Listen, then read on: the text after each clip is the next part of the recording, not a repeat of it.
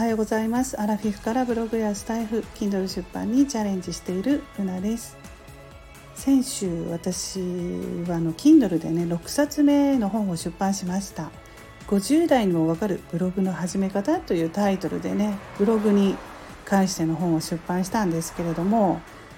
えー、ウェブ在宅ワークにチャレンジということでね私はアラフィフからブログスタイフ Kindle とねチャレンジしているんですけれども、まあ、このように本も6冊出版することができました、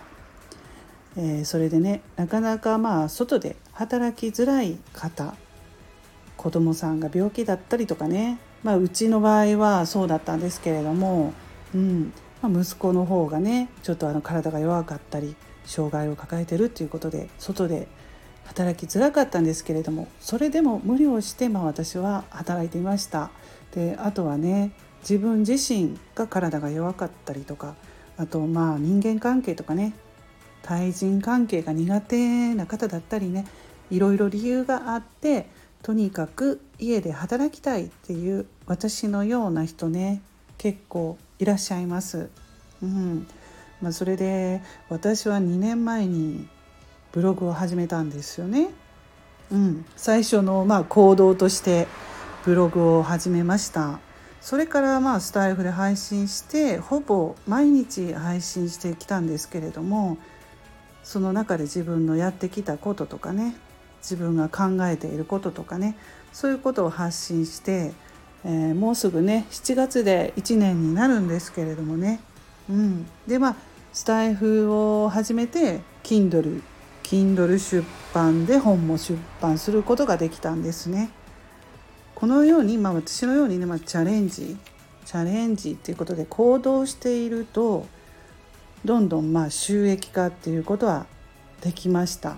うん、まだあのそんなたくさんではないんですけれども、えー、前に前に進めているっていうことでね、うん、まあ何かねきっかけをつかむとまあ、どんなことも始めたとして、えーまあ、例えばブログやってきてテスタ F Kindle とかね収益が上がってくるとねその0から1っていうのを達成しやすくなるなっていうのは自分自身って感じているんですね。うんまあ、これも全部応援してくださる方とかあの本を読んでくださってるとかスタイフを聞いてくださってる皆さんの本当におかげだと思ってるんですけれどもいつも感謝してるんです、うん、応援してくれる皆さんに本当に感謝しているんですけれどもまあどういうふうにやっていけばあのそうですね収益を上げられるのかっていうのは2年前よりかはね、うん、分かるようにはなってきました。ただ安定収入ということでねあの不労所得ですよね、うん、そういうことでね目指してまだまだやっていくことがあるなっていうことを思います。でまあ日々でやっぱりこうアウトプット発信しているじゃないですか。